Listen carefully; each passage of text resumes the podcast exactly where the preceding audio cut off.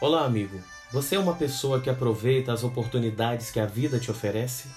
Antes de responder, medite comigo no que está escrito em Hebreus, no capítulo 9, nos versos 27 e 28.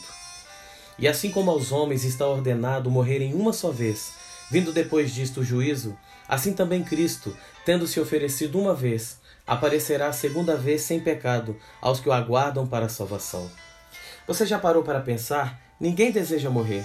Mesmo as pessoas que creem que vão para o céu, no momento da morte, buscam de todas as formas prolongar a vida aqui.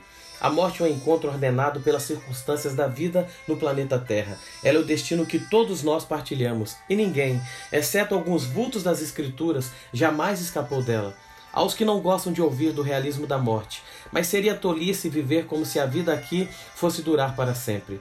Para colocar a questão em termos claros, o funeral é tão parte do casamento quanto a lua de mel, embora quase nunca nos lembremos disso. A Bíblia nos adverte, e a natureza dá testemunho, de que tudo aquilo que tem início também tem o fim. O dia tem início com o nascer do sol, mas o sol se põe e surgem as sombras. Então esse dia está para sempre eliminado do calendário, para nunca mais voltar. Nunca poderemos repetir o dia de hoje. Assim também é conosco. Nascemos, vivemos a infância, juventude, vida adulta e velhice. Então o tempo da partida chega para todos nós. A estatística da morte tem um índice impressionante, 100% de adesão.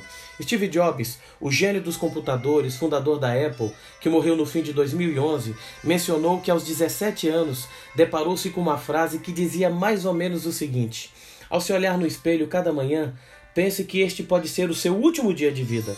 Um dia você pode estar certo.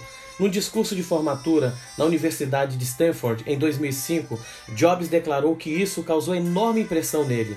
Saber que estaria morto dentro de algum tempo foi um dos mais importantes instrumentos da vida, disse ele. Isso o ajudou a fazer grandes escolhas e a se liberar e se libertar do medo da superficialidade. Se esse de fato fosse o seu último dia de vida, você ainda faria alguma das coisas que está planejando fazer hoje? Se a resposta for não, talvez isso sugira a necessidade de algumas mudanças.